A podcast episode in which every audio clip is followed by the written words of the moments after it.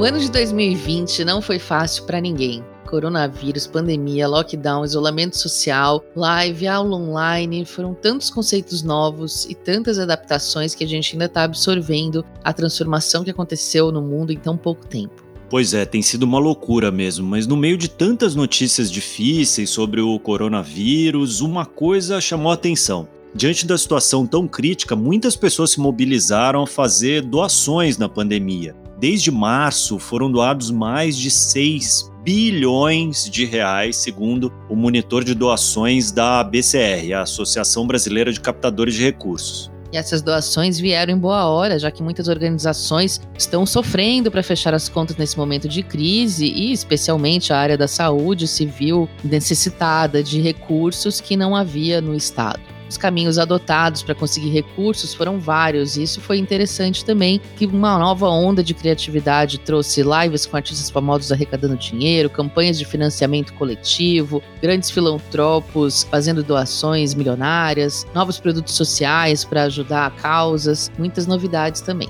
A questão que fica agora é o que ficará de legado desse momento tão atípico, né? Será que as doações vieram para ficar? Será que a cultura de doação entrou no nosso dia a dia? Avançamos nas tecnologias de captação de recursos? Ficou clara a importância do terceiro setor no alívio de situações extremas? Estamos diante de uma revolução?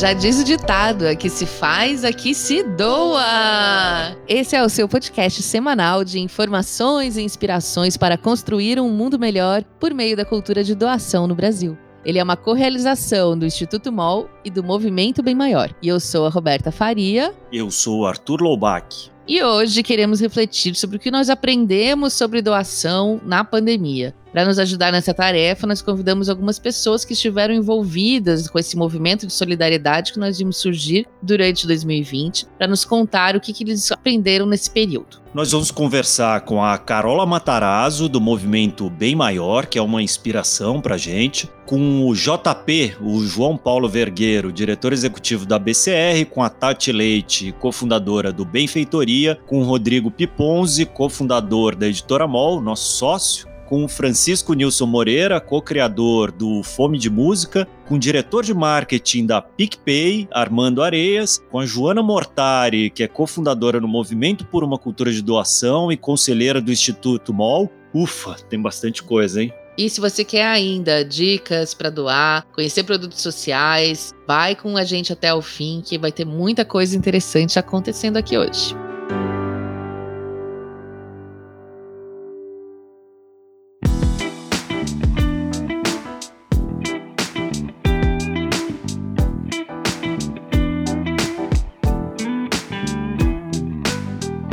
Para começar, vamos falar com a Carola Matarazzo, diretora executiva do Movimento Bem Maior, uma organização criada em 2018 para fortalecer o ecossistema filantrópico do Brasil. A Carola é formada em administração de empresas e atua há mais de 20 anos no terceiro setor, tendo presidido a Liga Solidária de 2012 a 2018. Seja bem-vinda ao Aqui Se Faz, Aqui Se Doa, Carola. É um prazer estar aqui com vocês, muito obrigada e que a gente tenha um papo bem inspirador. Carola, você está no terceiro setor há 20 anos já, né? Já viu muita coisa. Boa parte da sua experiência envolveu captar recursos, né? Olhando os 6 bilhões que foram arrecadados né, em 2020, em meio à pandemia, você acha que esse momento de pandemia tornou mais fácil pedir dinheiro para doações? Olha, eu acho que a gente vive um momento extremamente difícil e complexo no mundo, né? Eu não acho que ficou um momento nem mais fácil, nem mais difícil de pedir doações, mas eu acredito que é um momento onde a urgência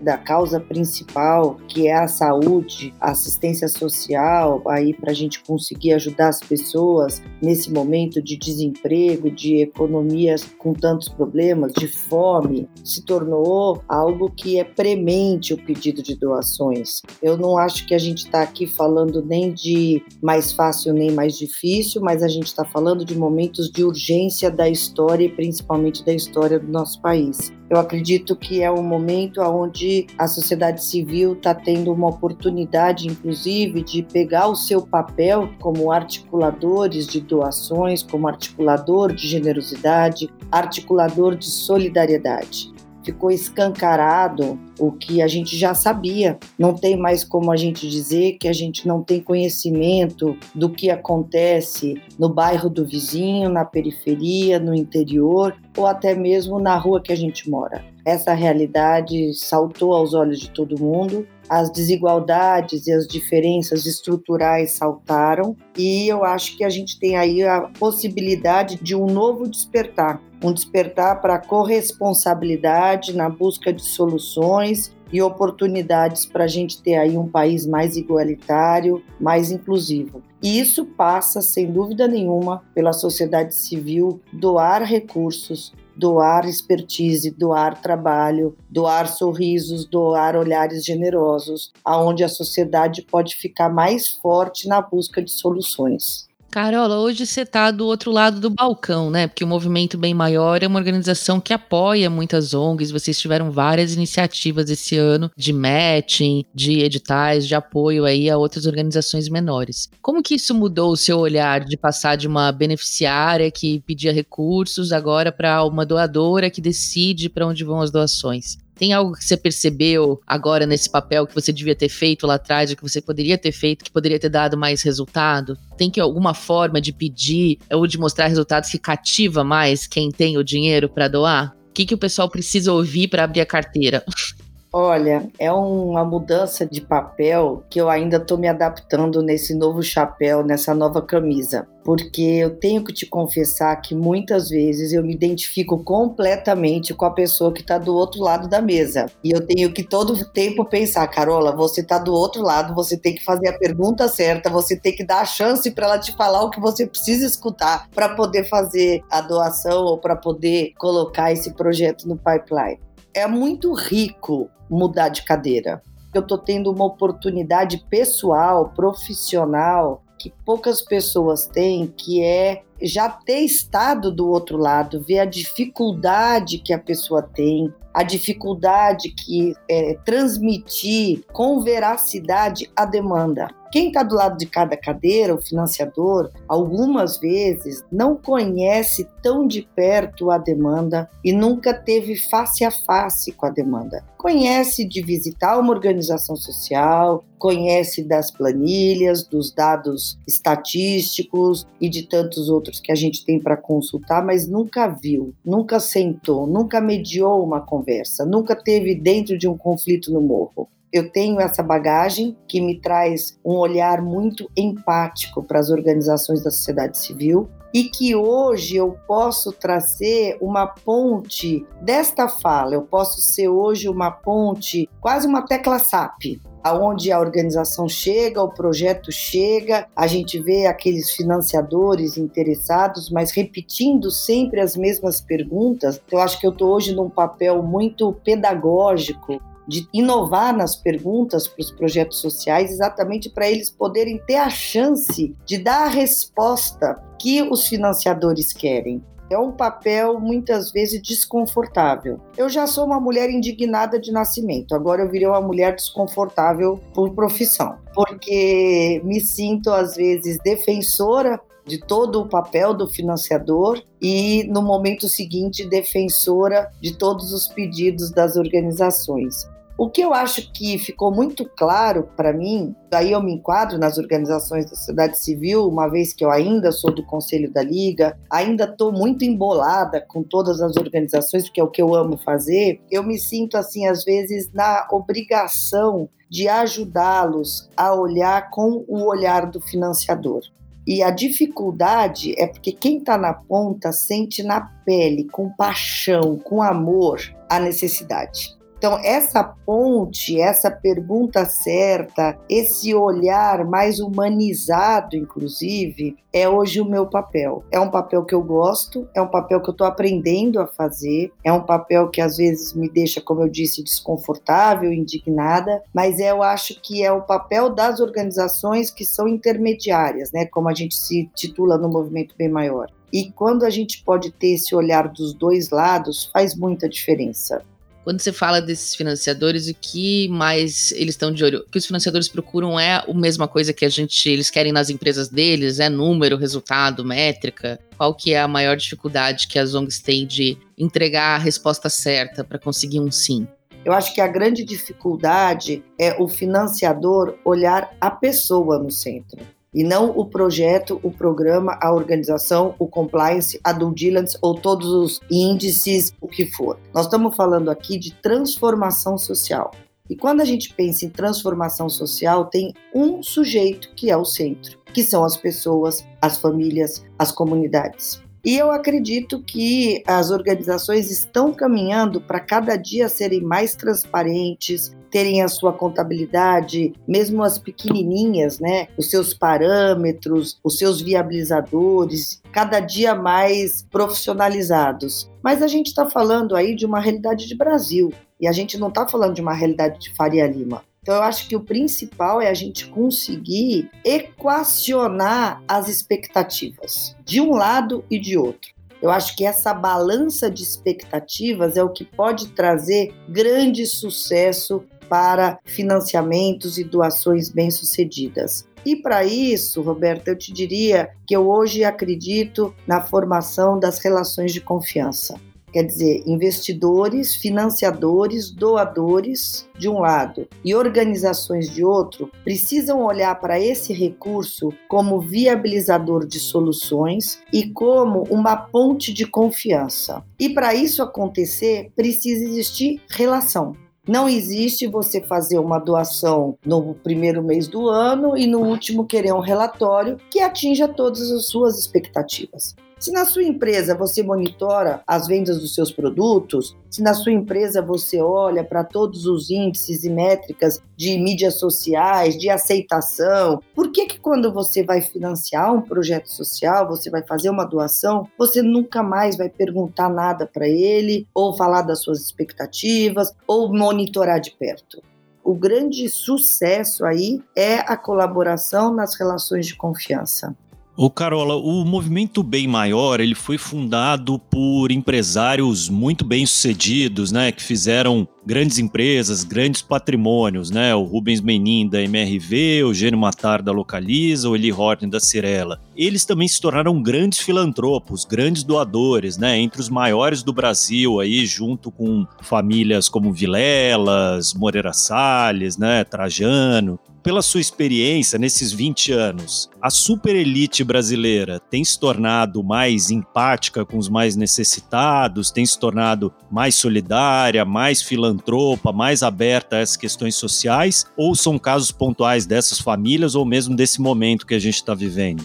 Eu acredito que sempre existiram no Brasil famílias extremamente generosas. Mas eu também acredito que os problemas brasileiros estão na curva crescente e os problemas são estruturais porque foram deixados para trás muitas vezes por falta de planos de governo, políticas públicas eficientes. Então o problema foi sendo da outra ponta também crescente e as curvas se desencontraram em algum momento. Eu acredito no ser humano, né? Eu sou uma otimista de plantão. Quando a gente se sente parte da sociedade civil, quando a gente se sente parte da solução de problemas, a gente pode aí exercer o papel de cidadão, o exercício da cidadania cívica com mais precisão. E eu acho que essas famílias que têm mais possibilidades hoje têm um olhar muito mais consciente da necessidade e da pluralidade de necessidades. A gente saiu só do eixo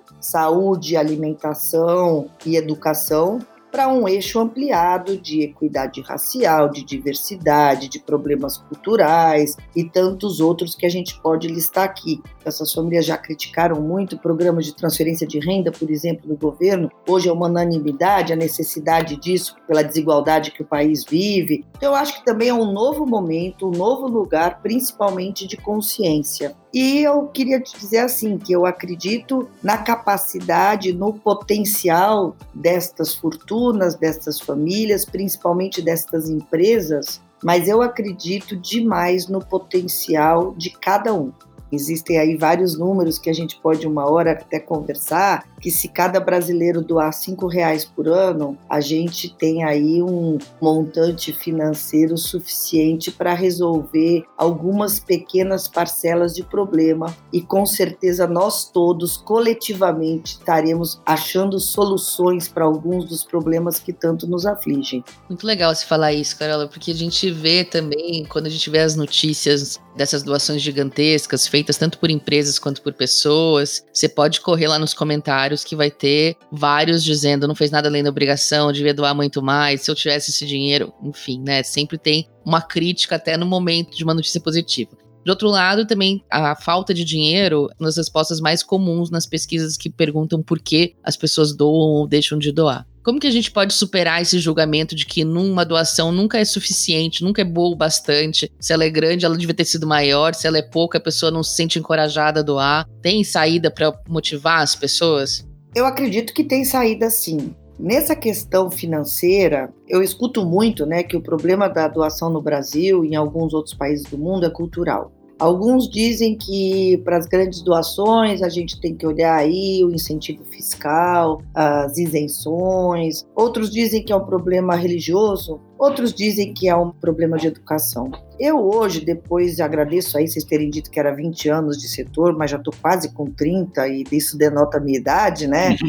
eu hoje acho que sem medo de ser feliz, eu acredito que é tudo isso, mas a cereja do bolo para mim é uma questão de valores, uma questão de princípios acho que a gente está num país onde a gente está tendo esta oportunidade de exercê-los e fazer esta escolha, mas nesse momento da história do país, uma vez que a gente está hoje, graças a Deus, vivendo uma democracia. Então, eu acho que a gente tem aí uma grande saída de posicionamento, de sair daquele ativismo de sofá e virar o protagonista de uma sociedade mais inclusiva, menos desigual e não achar que a solução está na casa do vizinho, nem na empresa que teve mais lucro e nem no empresário que foi um afortunado pela loteria do útero e nasceu num bairro de classe média alta. E sim que somos todos parte responsável de uma sociedade melhor e mais inclusiva. Outro dia eu estava ouvindo o Preto Zezé falar na Roda Viva e ele repete sempre uma fala que para mim é altamente inspiradora, que a gente tem que ajudar as pessoas a sofrerem de um constrangimento pedagógico.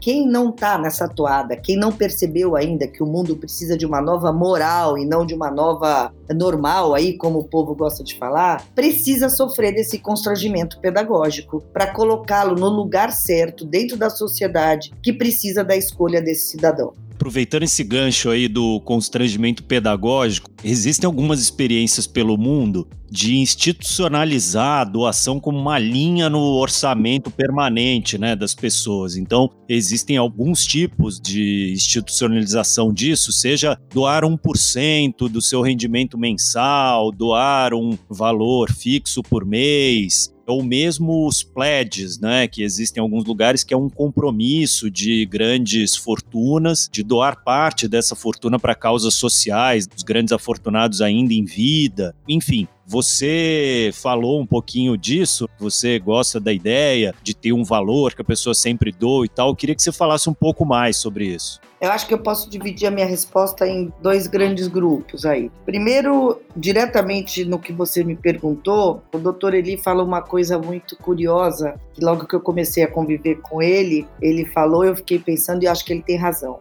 Quando a gente tem mais ou menos, né, uma certa segurança das nossas entradas aí no ano, ou já sabe mais ou menos qual vai ser a receita que a gente vai ter, seja na empresa, seja na pessoa física, a gente deveria abrir uma conta à parte parte e já separar. Então, olha, esses mil reais do ano não me pertencem mais. Estão nesta conta que serão para doação. E durante o ano você vê se você quer fazer mil doações de um real ou se você quer fazer uma doação de mil reais. Mas aquele dinheiro no seu orçamento anual pessoal ou da sua empresa não te pertence mais. Então você não fica na dúvida. Quando você olha o seu saldo baixando, a sua receita que não entrou, você não fica na dúvida. Aquilo ali está no seu orçamento. E como é voluntário, você pode até mudar de orçamento, rever o orçamento. Mas você começa o ano com uma intencionalidade daquilo estar dentro do seu orçamento pessoal ou empresarial. Mas eu acredito que nesta linha de raciocínio, aonde a gente precisa desenvolver uma cidadania ativa, aonde a gente vê uma nova economia surgindo no mundo, marcas buscando aí alinhamento de propósito com as suas empresas, filantropia, como existe aquele movimento nos Estados Unidos da Justice Philanthropy, que olha para onde aquelas empresas tiraram recursos, então aquelas empresas vão devolver recursos filantrópicos para onde a sua riqueza foi gerada. Quer dizer, eu vejo um movimento no mundo diferenciado. Nesse sentido, eu acredito sim que tem que estar tá na pauta a filantropia, a doação, da mesma forma que estão na pauta os outros assuntos. Por ser voluntário, precisa de um convencimento interno.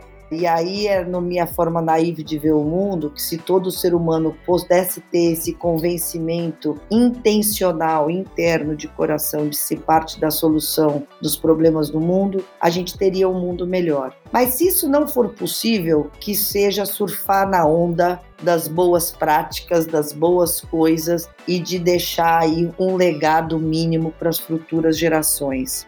Querida, para fechar então, a gente viu nesse ano uma mobilização que historiadores já dizem que não se via desde o fim da Segunda Guerra Mundial, que foi uma época em que surgiu a ONU e surgiram várias ONGs que estão aí desde então. A gente viu da mesma maneira esse ano fazer surgir vários novos projetos sociais, pessoas virarem empreendedores sociais no meio do caminho para conseguir resolver problemas de suas comunidades, conseguindo articular Estado, empresas, grandes doações de grandes fortunas e grandes negócios e doações de milhares de pessoas físicas. Enfim, como que você acha que isso vai ficar para o futuro, assim, né? Será que a gente vai conseguir manter esse estado de união para os próximos anos, assim como lá atrás ficou um legado da maior tragédia, né, do século passado, deixou um legado social que permanece até hoje? Será que esse ano vai deixar também, ou a gente vai voltar porque era antes em pouco tempo e esquecer o que passou? O que, que você sente? Roberta, a pergunta de um milhão de dólares, né? Quem sabe uma bola de cristal possa me ajudar nessa pergunta, mas pessoalmente, né? O meu anseio é que a gente não volte para trás, uma vez que a gente ganhou esse nível de consciência e que a gente ganhou essa oportunidade de trabalho em rede e que a gente ganhou essa oportunidade de parcerias, da coragem das pessoas se mostrarem, liderarem grupos, mas eu não sei se eu posso dizer que a gente vai seguir nesse nível de ânimo e de trabalho forte como foi, porque eu acho que o que desencadeou tudo isso também é o medo da morte. O medo do invisível, de algo que é incontrolável, que não escolhe quem, onde, quando e por quê. Na hora que a gente tiver minimamente esse controle, eu acho que a gente vai ter aí momentos de relaxamento, porque estamos todos exaustos, né? Então eu acho que quando vier esse momento que a gente possa relaxar um pouco, eu imagino que todos os ânimos relaxem, inclusive os ânimos de trabalhar em prol dessa sociedade com tanta gana, com tanta garra. Mas eu acredito também que isso é como memória muscular, né? Que a gente faz ginástica, para, quando volta o músculo retoma. Eu acredito nessa memória muscular porque eu acredito nessa memória afetiva. Esses novos conhecimentos que a gente fez sobre realidades e pessoas, a gente não perde. Consciência ampliada é instaurada. Eu fiquei muito perplexa com os resultados que a gente teve aí de redes que se formaram Brasil afora, de pessoas que não se conhecem e que conseguiram articular trabalhos entre empresas, governos, sociedade civil, populações vulneráveis, um ajudando o outro. Quer dizer, foi uma coisa assim realmente histórica que eu espero que os grandes historiadores estejam relatando para que os nossos netos possam ler o pedaço bonito desse terror que a gente está vivendo. Mas eu acho que vai depender da gente também manter animadas essas redes, né? Para não se esmorecerem no caminho. Eu espero, eu vou trabalhar para que isso possa acontecer, que a gente siga aí trabalhando em parceria, em rede, por um país melhor.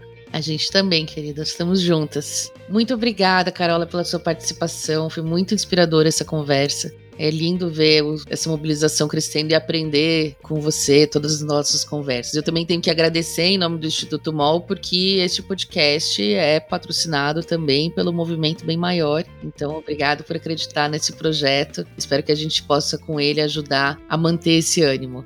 Obrigada a você, Roberta e Arthur. Assim, às vezes eu acho que as pessoas ficam esperando que eu traga dados, que eu traga números, métricas, que eu traga matrizes, né, de elegibilidade de projetos. Mas aqui quem conversou com vocês foi a Carola, que é apaixonada pelo país, que é apaixonada pelas pessoas, que acredita no trabalho, nos afetos e também no profissionalismo. Então eu te agradeço por poder contar um pouquinho como eu sou e tudo que a gente acredita que a gente faz no movimento bem maior.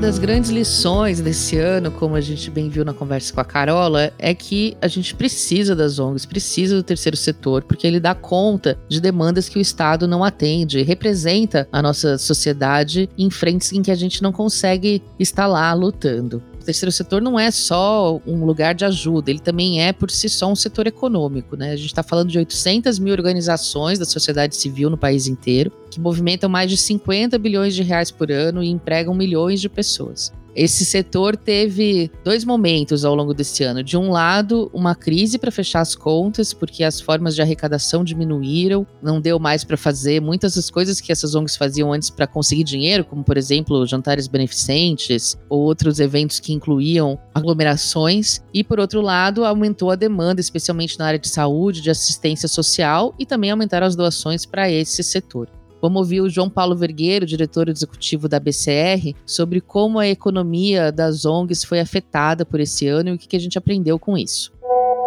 A generosidade, o tamanho da generosidade do brasileiro, da brasileira, nunca foi tão grande como este ano, em razão principalmente da pandemia. É já habitual e tradicional que as pessoas se mobilizem mais em caso de emergência, e essa é uma emergência, uma tragédia continuada. Então, esse movimento de doações se mostrou muito maior no que diz respeito à repercussão junto à sociedade civil uma das conquistas deste ano, sem dúvida, né, como aprendizados, é que justamente se falou muito sobre doação e se incentivou ainda mais as pessoas a serem generosas, fazerem gestos de solidariedade. E isso a gente tem que levar para os próximos anos. E claro, a doação tem que ser fácil, rápida, tecnologia tem que ser utilizada, ela foi muito utilizada esse ano com os códigos QR, para o ano que vem a gente tem que aprofundar isso. Tem o Pix vindo aí, que vai facilitar ainda mais a doação. Então tem muitos aprendizados e sugestões, recomendações que nos ajudam a manter o tema em alta em 2021. Isso promove uma economia mais consciente, de fato, né, mais justa, mais desenvolvida, inclusive porque a doação atua em espaços que se necessita de desenvolvimento social. Então, quanto mais a gente tiver a doação, melhor para a economia, melhor para o país. Sobre o foco das doações, o JP afirma que o ano de 2020 beneficiou especialmente a área da saúde, que faz todo sentido. Não teria como ser diferente em razão da pandemia. Todo mundo que doou, empresas, pessoas, todo mundo que doou, doou bastante para a saúde, mas nós vimos também um foco muito forte em assistência social e uma percepção por parte de quem doou de que, por mais que a gente tenha que doar para transformações de médio e longo prazo, transformações estruturantes, também se faz fundamental doar para necessidades mais urgentes, né? A fome, o desemprego, vulnerabilidade social foi muito forte esse ano, né? Além da saúde, que definitivamente de longe recebeu a maior parte dos recursos da doação. Outro aprendizado da pandemia foi que doar precisa ser fácil. A Joana Mortari, cofundadora do Movimento por uma Cultura de Doação, contou pra gente como isso pode ser um ensinamento revolucionário daqui para frente na hora do brasileiro abrir a carteira.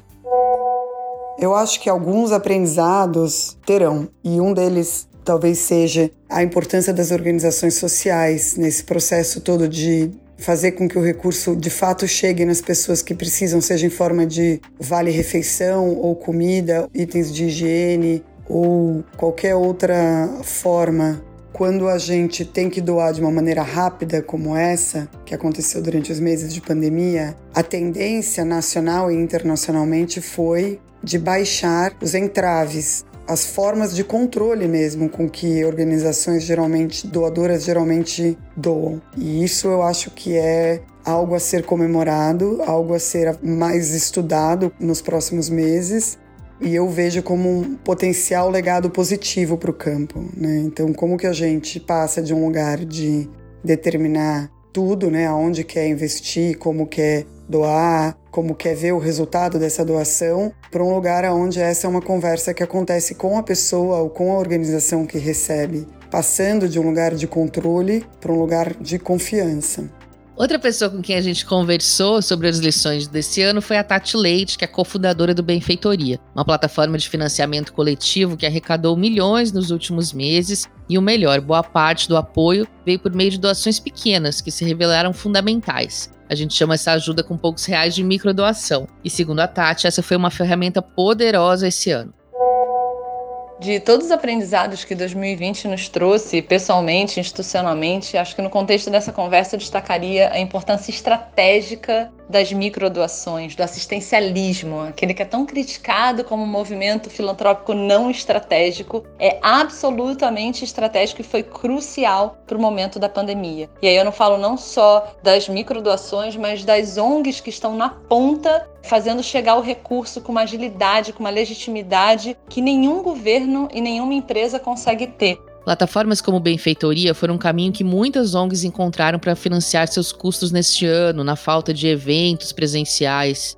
A Tati conta que eles tiveram que implementar uma série de adaptações e procedimentos para atender a demanda crescente. Ela acha que o ritmo das doações vai diminuir bastante com a chegada da vacina em 2021, mas que agora, pelo menos, a experiência de doar não é mais tão esquisita para tanta gente a gente sai mais estruturado e mais solidário, mas infelizmente eu não acho que no mesmo patamar do auge da crise, embora o contexto atual ainda justificasse. Boom da pandemia não se sustenta porque a urgência, a sensação de urgência se reduz embora tenhamos indicadores sociais aí que deveriam gerar o mesmo nível de urgência pré e pós-pandemia, mas eu acho que houve tanto movimento de grandes instituições e de pessoas físicas doando na ponta que você passa a ter um número maior de pessoas que tiveram essa experiência e que tem mais chance de voltar a ter. Além de toda a digitalização acelerada das instituições por conta do isolamento social, que certamente serve de infraestrutura para a mobilização de recursos online, que tem sido tão poderosa no Brasil e no mundo. Os produtos sociais também são ferramentas de transformação social que ocorrem por meio da microdoação. Eles nada mais são do que produtos com renda revertida para causas. O Rodrigo Piponzi, cofundador da editora MOL, da qual eu e a Roberta somos sócios, falou conosco sobre o crescimento desse mercado de microdoações nos últimos meses a pandemia ela ressaltou né, a importância das empresas agirem em prol da sociedade e uma das formas mais eficientes é o desenvolvimento de produtos sociais, né? Enfim, as empresas podem muito transformar através do consumo, criar aí produtos e serviços que de alguma forma revertam para o terceiro setor. E da mesma forma, o terceiro setor, com todas as dificuldades da pandemia, tem que se reinventar, né? Tem que buscar novas formas de captação, o que também é muito inteligente através dos produtos sociais. Então, a gente vê movimentos muito interessantes de organizações sociais que criem movimentos de compra e doe em parceria com empresas, das maiores às menores, para poder promover esse tipo de produto. Acho que a gente ainda tem muito para andar nesse aspecto, especialmente em termos de transparência, mas de fato a gente notou uma aceleração desse tipo de iniciativa no mercado, o que é muito positivo, não só agora como depois, para a gente poder deixar um legado desse tipo de produto no mercado. Durante a pandemia, a gente também testemunhou uma explosão de lives de artistas de diferentes estilos musicais para arrecadar recursos. Nossa, é verdade. Teve um momento que eu achei que eu abri a geladeira e ia ter uma live do Fábio Porchat.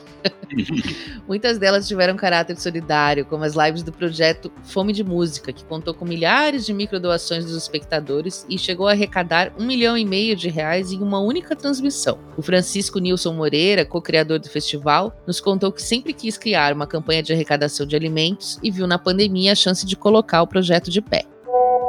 O Fome de Música foi criado para arrecadar alimentos por meio da música, da cultura e do entretenimento. Né? Então, A ideia é que, mesmo sem live, o Fome de Música continue funcionando e arrecadando alimentos, ainda que não seja online, né? Os artistas descobriram uma forma de se conectar diretamente com a audiência deles, sem um intermediário de um produtor de evento, de uma marca, de um grupo de mídia. Eles podem falar diretamente com o público deles e ganhar dinheiro com isso e ajudar pessoas. E pelo visto, a iniciativa foi realmente um sucesso. É o que conta o Armando Areias, diretor de marketing do PicPay, viabilizador financeiro das doações de mais de 80 lives solidárias. Teve transmissão que arrecadou mais de 2 milhões de reais de uma vez só, acredita? Haja música. E sendo um formato inédito de conteúdo musical, as lives solidárias também se mostraram um ambiente de aprendizado para quem as promove e para os próprios artistas. Um desafio que aconteceu durante a pandemia é que os artistas eles sempre estavam focando em poucas ONGs. Então a gente sempre falava para eles: tragam ONGs novas, porque o espectador está sempre buscando conhecer novos propósitos de ONGs específicas. Seja bem explícito qual o propósito, o que aquela ONG passa, o que aquela ONG está tentando arrecadar porque a doação pela doação ela acaba sendo enfraquecida. Então a gente sempre incentivou o artista a deixar isso bem claro, qual a doação, o objetivo daquela live, focando naquela ONG. Foi muito forte isso, como por exemplo, da Hospital de Câncer de Barretos, foi um das ONGs que arrecadou bastante e alguns artistas eles vestiram bastante a camisa sobre a causa daquela ONG. Bem legal esse formato das lives. A editora Mol mesmo fez uma que conseguiu arrecadar bastante dinheiro. Eu espero que elas continuem acontecendo e beneficiando cada vez mais organizações, né, mesmo depois da pandemia. Bom, inclusive, quem quiser, amanhã tem, dias 2 e 3 de dezembro, a gente tem o seminário Doar, que é uma live com vários convidados falando sobre cultura de doação. Vai lá, se inscreve. Tem mais informação no nosso perfil, arroba Instituto Mol.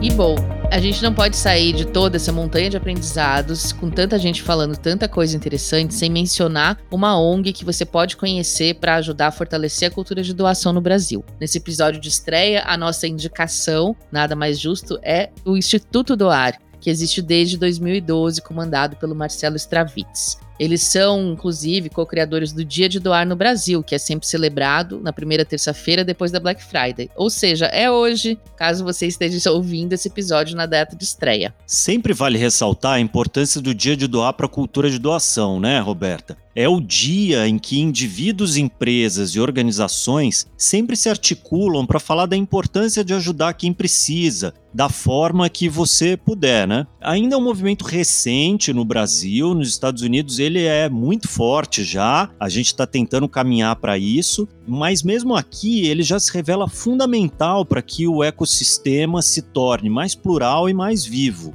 E vale dizer que o Instituto Doar está por trás da premiação anual das 100 melhores ONGs para doar do Brasil, um reconhecimento que sempre gera muita visibilidade para o terceiro setor e que confere bastante respaldo às organizações premiadas. O Instituto também tem um selo certificador para as ONGs que querem mostrar publicamente que são idôneas e transparentes, e conhecer o site deles é uma boa maneira de você escolher a próxima causa, a próxima ONG que você quer ajudar, vendo quais são as certificadas e premiadas. É só acessar institutodoar.org.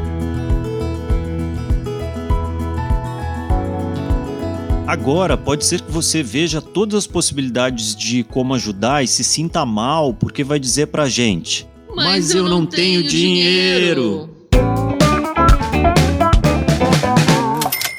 Isso não precisa ser um problema se a grana tá curta e você ainda quer fazer a diferença, mas não sabe como. Seus problemas acabaram. No Aqui Se Faz, Aqui Se Doa, a gente tem um quadro dedicado especialmente a você. Toda semana nós vamos dar uma sugestão do que você pode doar sem precisar abrir a carteira e ainda mobilizar amigos e conhecidos. Quem traz a dica aqui é a Rafaela Carvalho, a Rafa, da nossa equipe de reportagem. Conta aí, Rafa. Oi, Arthur. Oi, Roberta. E olá a todos os ouvintes do Aqui Se Faz, Aqui Se Doa. Eu sou Rafaela Carvalho e eu sou diretora de comunicação da MOL. E antes da gente começar e eu contar a minha ideia para vocês, eu queria contar um pouco de como a gente pensou nesse podcast quando ele foi criado. A gente sabia desde o começo que seria muito importante ter uma sessão dele em que a gente falasse sobre a possibilidade de doar alguma coisa que não necessariamente seja o dinheiro do nosso bolso. Porque assim, gente, aqui na MOL, a gente acredita que a doação é mais do que só abrir a nossa carteira. Doar tem que ser uma atitude cidadã que tem que fazer parte mesmo dos nossos hábitos, da forma como a gente pode, onde a gente está, com aquilo que a gente tem para oferecer. E isso nem sempre é o nosso dinheiro, né? Então, toda semana eu vou trazer aqui algumas ideias de coisas que você pode doar sem gastar um real. E a dica dessa semana é muito ligada ao fim do ano. É quando começam a acontecer aquelas confraternizações, né? Desde a festa do trabalho até o Natal, às vezes alguém faz aniversário. E se você não tem dinheiro para doar e ajudar uma instituição que está precisando, especialmente nesse ano tão difícil de pandemia, aqui vai uma dica. Você pode doar o dinheiro dos outros. Ali no Natal, por exemplo, quando todo mundo dá presente para você, você pode pedir para esse presente se tornar uma doação para uma ONG de que você goste. Você pode mandar a conta corrente dessa ONG para a pessoa, você pode mandar o link de doação que está no site da ONG, ou você pode acessar até sites como o presenteconsciente.com, que deixa você organizar uma festa e aí em vez de você ganhar presentes, você ganha doações para uma ONG que você escolhe. É muito simples e muito intuitivo e acho que todo mundo sai ganhando de alguma maneira, né? Você pode liderar uma ação de uma doação que vai ser muito maior do que você poderia fazer sozinho, e todo mundo ali vai ficar feliz de ter ajudado uma organização que precisa.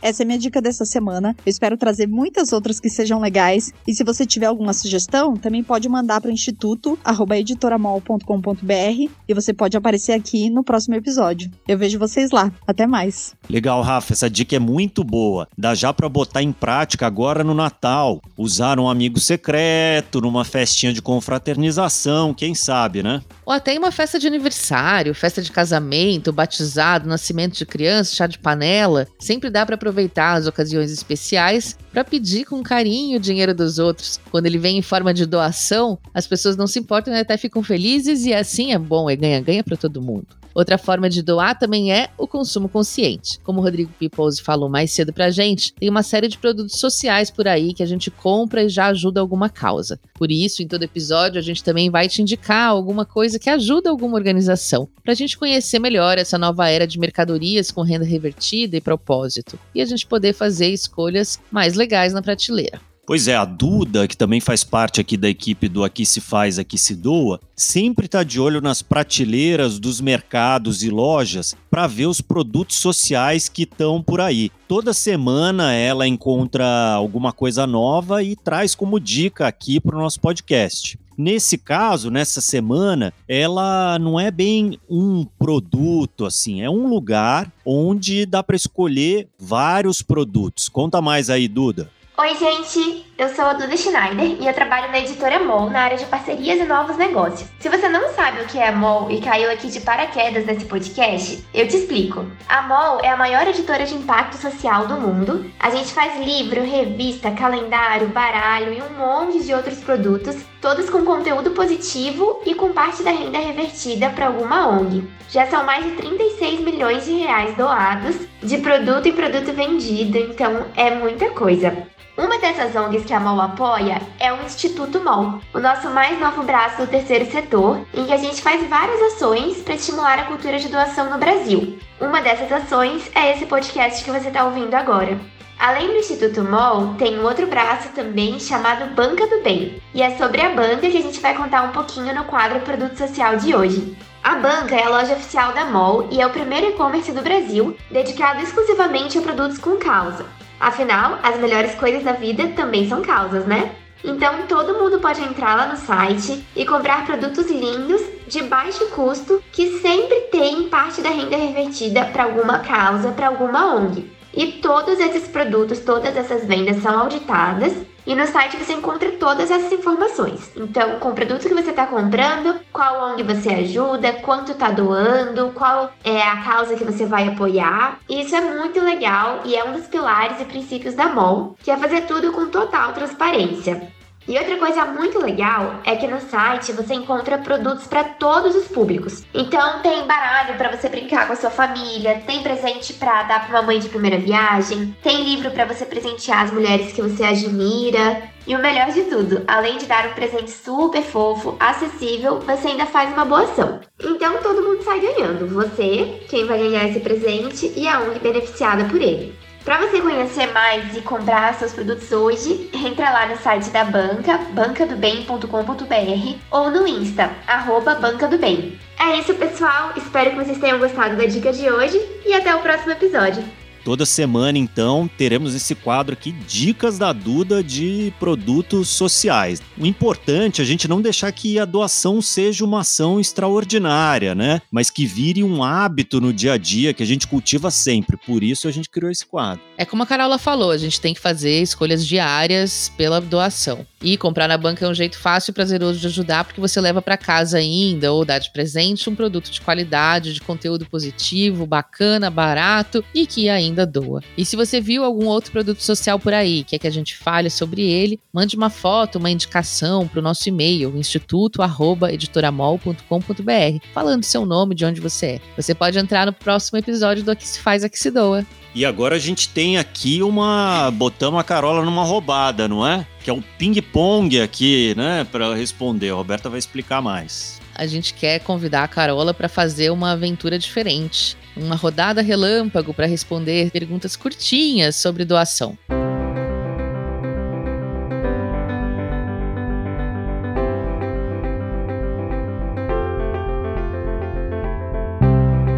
Queria te propor agora uma rodada relâmpago para a gente encerrar o nosso primeiro episódio. Eu vou te fazer umas perguntas sobre doação e você responde sem pensar muito, tá? É a primeira coisa que vier à cabeça. Tá bom, bora lá. Qual foi sua doação mais recente? para uma amiga campanha de vereadora. E o que você queria ter sabido sobre doação mais cedo na sua vida? Que eu não precisava doar só dinheiro, que olhares, gestos, sorrisos, brincar com meu amigo que estava ali sofrendo bullying no recreio era um tipo de doação. Doação de afeto vale tanto quanto a de dinheiro. Quem te inspira a doar mais? Eu acho que aquelas pessoas que têm muito pouco e que doam proporcionalmente muito. Conheço uma legião delas e tenho a honra de ser vários amigos que tenham essa mentalidade. Qual que é a sua causa de coração hoje? Ixi, mas essa daí eu vou causar muitos problemas, né? Mas eu tenho que te dizer que todas as causas que eu estou envolvida são minhas causas de coração, mas eu tenho aí uma ligação muito forte com a Liga Solidária porque foi lá que eu aprendi, foi lá que eu conheci, foi lá que a periferia me abraçou e foi lá que eu fiz grandes, grandes amigos e foi onde eu fiz o meu mestrado. Eu não tenho mestrado de diploma, mas eu tenho de mestrado do Morro, que eu tive a honra de conhecer lá. Para a gente terminar, uma sociedade que sabe o que é cultura de doação é uma sociedade mais solidária, generosa. Mais generosa, eu prefiro. Excelente. Muito, Muito obrigada, bom. querida. Obrigada a vocês. Sucesso. E com isso encerramos o primeiro episódio do nosso podcast A que se faz, a que se doa. Ah. ah semana que vem tem mais. Aqui se faz, aqui se doa é um podcast co-realizado pelo Instituto MOL e o Movimento Bem Maior. A produção é de Juliana Lopes e Graziela Laveso, da Pulsar Com, do Renato Tempo da Bicho de Goiaba Produtora, e de Débora Rodrigues, Caroline Oliveira, Maria Eduarda Schneider, Rafaela Carvalho e Vanessa Henriques, do Instituto MOL. A gente se vê no próximo episódio. Até lá! Até lá, gente!